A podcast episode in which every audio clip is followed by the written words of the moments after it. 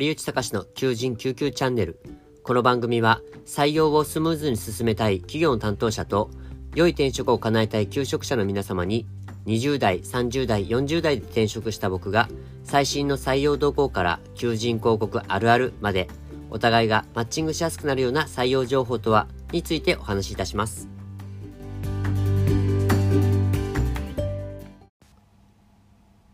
ご機嫌いかがお過ごしでしょうか？堀内隆です。いやー、今日の東京はもうすっかり冷えて、もう冬のような天気になりましたね。もう朝から寒くて、もうひんやりして、もうもう手手足が冷たくて、もうストーブも今フル稼働してます。まあ、ファまあ、パネルヒーターなんですけど。まあ、なので、まあ、これからね、どんどんどんどん寒くなっていくと思うんですけど、あのー、風とかにはお気をつけていただければと思います。さて、今日お話しするテーマは、あれもこれも条件をつけていませんかというテーマと、それから生のイ生では魅力的な採用情報って何ですか？というテーマについてお話しいたします。最後までお聞きいただけたら嬉しいです。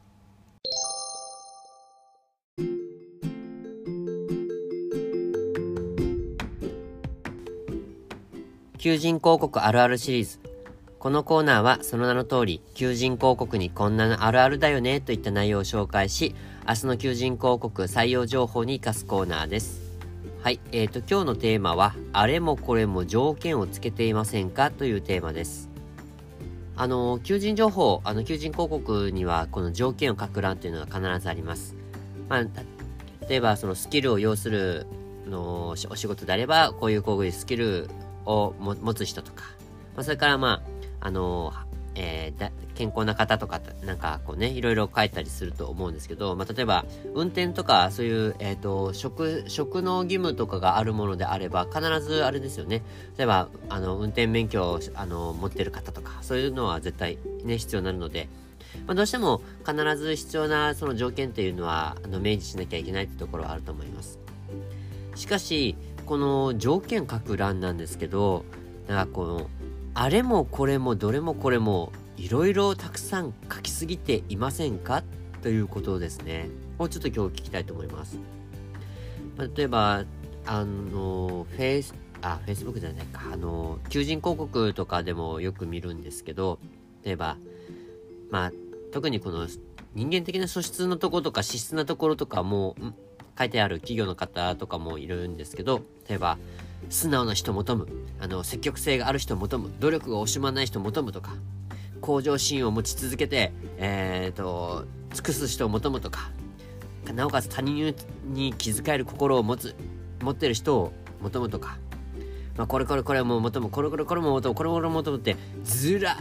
ーっともう並べている会社さんを、あのー、たまに見かけます。インディードとかで検索したら大、結構います。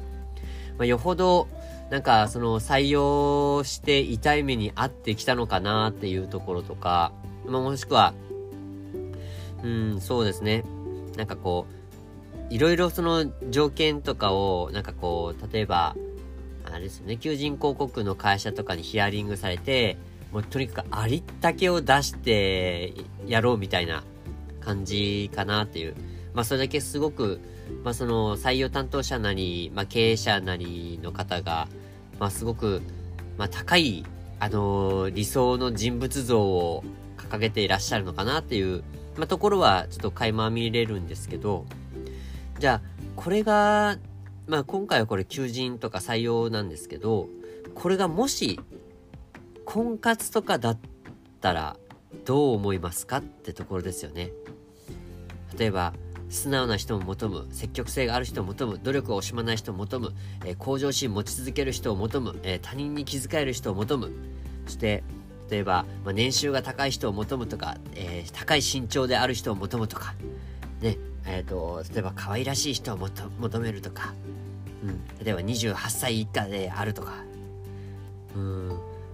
こういう条件ばっかりつけられたら、どうでしょう？そういう人と出会ったら。引きますよね。これ僕でも、僕も、僕ももう既婚者なので、まああのね、そういう婚活とかにはもう今関係ないフィールドにいるんですけど、まあ僕も、まあモテない時期があって、まあ、その時も、まあ、条件っていう条件を、まあ、逆に僕はあまりつけなかったっていうところがあったんですけど、まあ、その婚活している人の中にはやっぱりすごい条件をずらっと並べてる人がいて、まあ、あの、そういう人に限ってやっぱりできなかったですよね。なかなかお付き合いする人が、うん、できなかったですね。なんか、こういう条件ばっかりをずらーっと、まあもう、もちろん、細かく分けていけばあるっていうところは、まあ、どうしてもあると思うんですね。まあ、それはあるのは、まあ、もちろん、あの、仕方ないところかなと思うんですけど、それを全部その求められるっていうふうに、その公開してし、まあ、公開してしまうっていうのなんですけど、こういうふうに条件をずらっと並べると、これ全部に当てはまる人じゃないとダメなのかなっていう印象を持ってしまいますよね。それと同時に、あ、この、これだけ揃えないという、ここは採用してくれないっていうことで、なんか理想が高すぎる会社だな。なんでこんな、あのー、まあ、上から目線っていうのもなんだけど、高すぎる理想の人ばっかり求めるんだろうっていう、なんかこう逆ブランディングなこの印象を与えてしまうようにも思います。まあ、先ほど言った通り、その婚活とかの場では、こうやってずらーっと条件並べてる人がいると引くよって言ったんですけど、まあ、それと同じことだと思います。まあ、求人広告、いわゆる採用とか求人って、まあ、結局そのマッチする人を、まあ、つなぐということになるので、まあ、マッチするって、要は、まあ、結婚とか、まあ、そのお付き合いするとかも、まあ、まある意味マッチングじゃないですか。というか、まあ、マッチングでも究極論だと思うんですけど、え採用とか求人も、いわゆるビジネスのフィールドではあるある意味、このマッチングの究極にも当たるかなと思います。まあ、結局、ね、この求職者、まあ、いずれその労働者になると思うんですけど、あの、求職者にとっては、まあ、ずっとその時間や、それから仕事の貢献を行うという形になりますし、えー、企業の、企業側としては、それに対して対価を払い続けるという、あの、貢献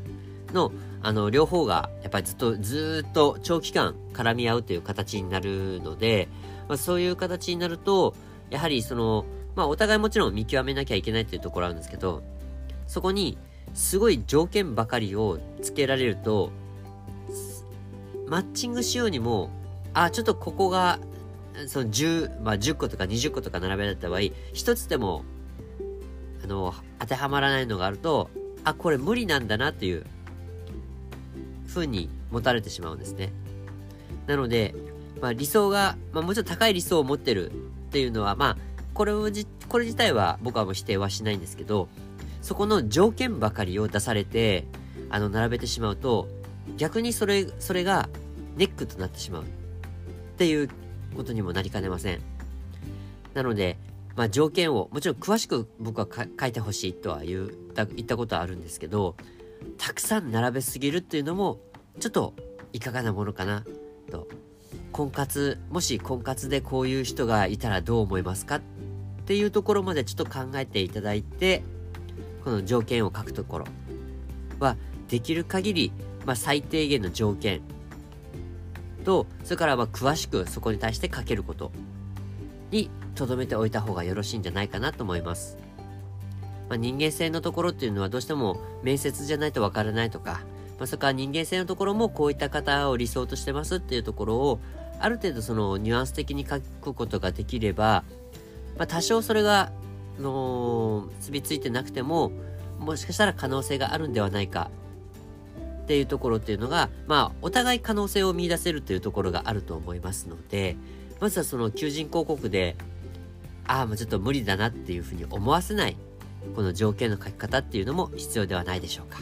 ということで、まあ、あれもこれも条件をつけるというよりは、可能性をもっと感じていただくような、この求人広告の条件の書き方とか、それか理想の、まあ、人物像とかを書いてもらえばよろしいんではないでしょうか。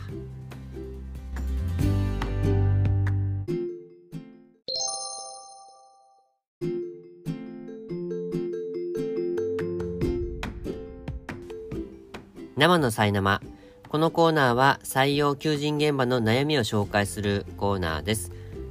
まあ悩みといえばやはり人が来ないというところになるんですけど、人が来ないにもやはり原因というのが必ずあります。じゃあその人が来ない、まあもちろん人が来てもらうように応募してもらうように、この採用情報や求人広告を出していくっていうところになっていくと思うんですが、じゃあその採用情報を出す時って、採用情報を出したものに対して、まあ、求職者の方が、あ、この会社は魅力的だな、すごく私にとって働きたい環境だなっていうふうに思ってもらわなきゃいけないと思います。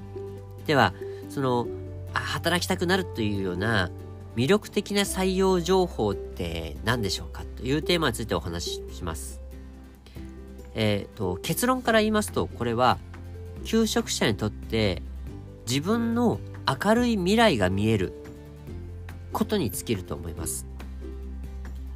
明るい未来です。えー、それはまあ、もちろんその給与とか、その条件面とかっていうのも、まあ、必ずは、必ずあるんです。それはか、あの、例えば、あまりにも低すぎる。例えば、給料だと、いや、ちょっと、すごく良さそうな職場だけど、さすがにこの給与だと、まあ、暮らしていけないよね、とか。まあ、例えばそうですよね。あの、えっ、ー、と、もうお子さん、あの、結婚もされて、お子さんも2人ぐらいいらっしゃるのに、えっ、ー、と、給与が、あの、14万円とか だったら、さすがに暮らせないですよね。あの、どんなにちょっと安いとことか、じ、あの、実家暮らしのところであっても14万じゃさすがに生計立てられないよねっていう感じは、なんとなくイメージできると思います。まあ、もちろんそういうのは、まあもちろん条件面でも最低限のところで満たさなきゃいけないところはあるんですけど、それ以上に大事なことっていうのは、やはりその求職者にとって、もうこの会社で働いて、自分の仕事の現場と生活基盤の2つの軸において、あ明るい未来がお約束できそうだなというところを見える会社があ、会社って言いますか。その、採用情報が良い採用情報って言いますか。魅力的な採用情報として移ります。じゃあ、あえっ、ー、と、明るいその未来が見える、あの、採用情報って何ですかっていうところなんですけど、要は、まあ、未来っていうのは、えっ、ー、と、入社した後の自分の未来。自分というのは求職者のですね、未来ですね。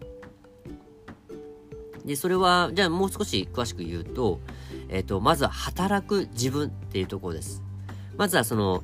えー、入社して、入社した後はもう、あの、まずその職場に入って、まず馴染むところから始まるじゃないですか。で、馴染むところから始まるんですけど、まあそもそも馴染めない、あの、会社であったら、いくら自分のスキルとか、その、なんでしょう、えー、と、職務能力とかが、まあ、満たされていても、そもそもその職場に馴染めなかったら、もう辞めたくなるじゃないですか。そういうところには誰しも入ろうと思いませんし、いくらこう自分の、えっ、ー、と、職、職務がこう発揮できようとしても、発揮できるとしても、おそらくあの、働こうとは思わない。その場にいようと思わないっていうふうになると思います。やはり人間って環境に影響される生き物なので、まあ、環境というのはすごく大事だと思います。まあ、特にあれですね、スキルを発揮するところ、会社であれば、例えば、そのウェブデザイナーで、えー、しっかり働きたいって思ってるのに、パソコンのスペックが未だにね、4GB とかっていうような、あの、の、ちっちゃい、ちっちゃいノートパソコンで、あの、している会社で、じゃあ、ここでウェブデザインやってくださいってなっても、それはちょっと難しいんじゃないかなっていう話になりますよね。まあそういった感じで、まあまずはこの、働く環境がこの自分に馴染めるかどうかっていうとこそれからその自分がそのスキルや職務能力とか、それから自分の良さを発揮できる環境であるかっていうところが、まずはすごく大事になってくると思います。まずはこの入社直後からの、えっ、ー、と、直後からの時間軸で測るっていうところが、まあ一つの未来の軸の一つです。二つ目は、そのキャリア形成です。まあ当然入社する方も、まあ最低、まあ大体3年ぐらい目処とかで働いたりとか、まあ、まあ1年くらいで辞める方も中にはいらっしゃるんですけど、まあ3年ぐらい、ことを軸に、まあ、こう、どういうふうにそのキャリアを、えー、形成していこうかっていうふうに考えます。まあ、毎回毎回この、なんかこう、転職、まあ、転職もね、最近は当たり前にはなってきたんですけど、転職して、なんかこう、毎回毎回レベル1から始めるみたいな、あの、感じに、まあ、したくないとはずなんですよ。基本転職される方って。まあ、自分がこれまで培ってきたものを活かして、さらに、えー、もう、プラスアルファ積み上げていくっていう形のキャリアを作っていこうとしていくのが人が大半なので、まあそのキャリアを、じゃあ、その会社でどう積み上げられていくかっていうところのキャリア形成の未来が見えるっていう形ですね。この、どういうふうなキャリア形成されたかっていうのが見える形が見えると良いかなっていうところがありまして、で、じゃあどうどうしたらそれが見せられるかと言いますと、今所属されているまあ、あのまあ、エース社員の方とか、それから、まあ、マネジメント層ですね。まあ、特に、えっと、一番その、えっ、と、メンバーの、社内メンバーに近いマネジメント層、例えば課長とか係長ぐらいの方が、どのようにその会社でキャリア形成をされたか。こういったところを、ちょっとそのキャリア、いわゆるフローですね、を、あの、紹介していくと、まあ、求職者の方も、あ、自分とその方の、えっ、ー、と、キャリアのすり合わせをするんですよ。あ、こういう風なキャリアの形成のイメージができるんだなっていう風に。そのキャリアのイメージを見せることができると自分と重ね合わせられるので、じゃあこれは私の、えー、キャリア形成、行いたいキャリア形成と、まあ、大体似ているな。じゃあここで、ここだったら、自分の力が発揮できるなっていうふうに判断して、まあ、申し込む、応募されるっていう形になります。じゃあ、えっ、ー、と、それが2つ目、キャリア形成ののイメージですね。で、3つ目は、そのキャリア形成以降の人生ですね。例えば、これすごく、あの、僕、ちょっとどこかの会社か忘れたんですけど、例えば退職された方は、次どういった会社に入って、入社されたとか、もしくはどういうふうにステップアップされたのかとか、例えば OB にはこんな人がいら、いますとかっていう、あのー、方を紹介している会社。ちょっと私も記憶がないんですが、どこかで SNS だったかな？ちょっと忘れたんですけど、ちょっとあの、ありまして、ちょっとこれには驚きました。あの、普通その、自社のからこう辞めて、えー、行った人を紹介するとかっていうのって、まあ、まずありえなかったはずなんですよ。当然その辞められたってことで、その入入社しようとする方にとってはネガティブに移るっていう形になりますので。ですけど、例えばその OB にこういう人がいます。こういうあの方がいらっしゃいますとかっていうところを、ちょっと簡単に紹介することによって、そのキャリア形成した後のさらに先も見える風になっていくと、これその、ある意味この夢を見、てもらうと言いますか。まあ、あの、悪い意味の夢じゃなくて、さらに先、こういった、あの、夢をつかみたいとかっていう人の、あの、イメージ度がぐっと近づくという効果があります。この時間軸で言えば、まあ、一番遠い先ですね。最初の働く直近でこの、まず馴染む自分というのは、もう本当に入社直後の直近のイメージ。そしてキャリア形成というのは、えっと、中期的な、いわゆる視点ですね。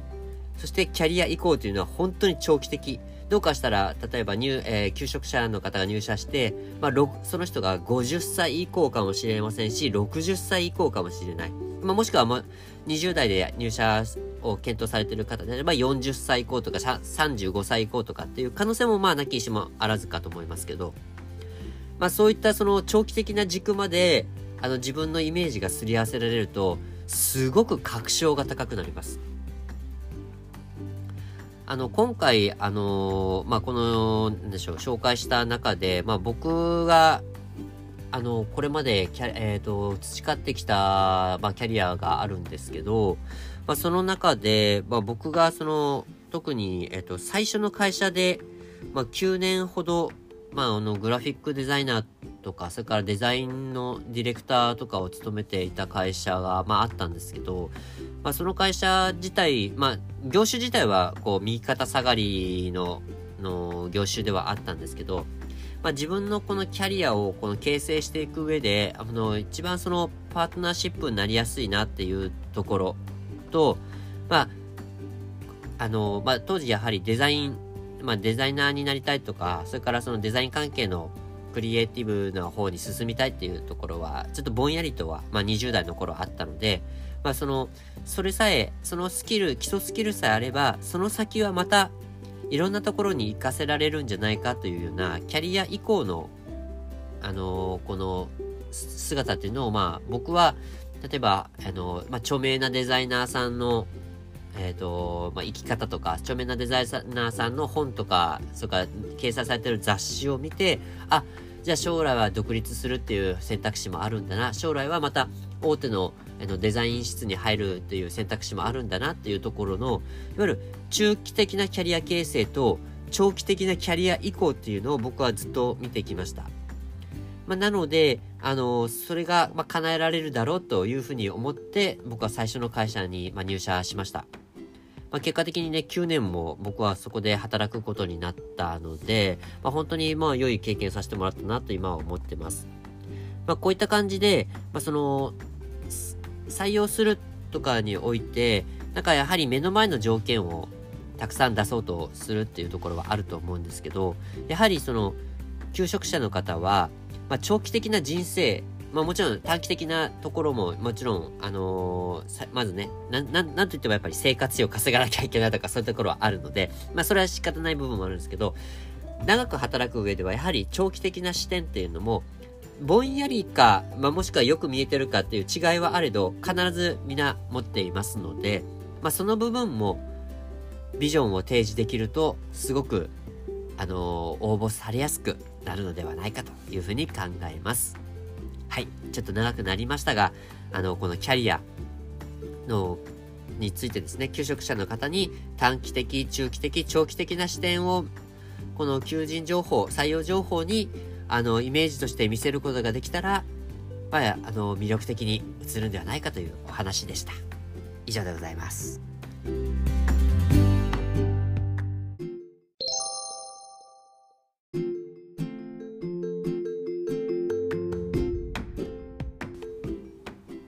堀内隆の求人救急チャンネルいかがでしたでしょうか？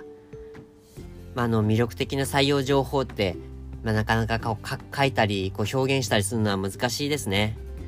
まあ、難しいところはあるので、これはやはり、まあ、一人で考えるというよりは、まあ、社内、もしくは社外の方に相談しながら、こう魅力的、自社の魅力や、それから働くことの魅力というのを、まあ、掘り出してもらって、まあ、表現するっていうところを、あの、されてみてはよろしいんじゃないかなと思います。なので、まあ、一人で考えすぎないで、誰かに頼るっていう風にやってもいいんじゃないかなと僕は思います。さて、えっ、ー、と、僕、堀内隆の情報は、 LinkedIn、Twitter、YOUTRUSTで発信しています。特に LinkedInでは発信を強化しておりますので、まあ、こちら音声に対して、えっ、ー、と、ご意見、ご感想、 LinkedInにお待ちしています。ここで2つお知らせです。採用に音声配信と採用サイトを、合同会社サンリブでは、求人 DX というサービスを展開しています。ま採用に独自の採用サイトと、それから音声配信、並びに動画配信、それから SNS 配信を行うことによって、ソーシャルリクルーティングを行い、長期的な採用コストを下げていくという、あの、サービスを、えー、提案しています。詳しくは公式サイトをご覧いただけますでしょうか。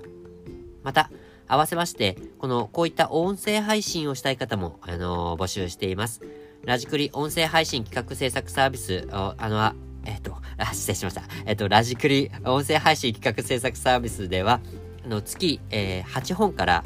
月8本、月2万円からの、えっ、と、音声配信制作を、え行っております。詳しくはこちらも公式サイトをご覧いただけますでしょうか。はい、えー、ということで、ちょっと中途ちってすみません。本日もお聴きいただきありがとうございました。それではまた、本日もお疲れ様でした。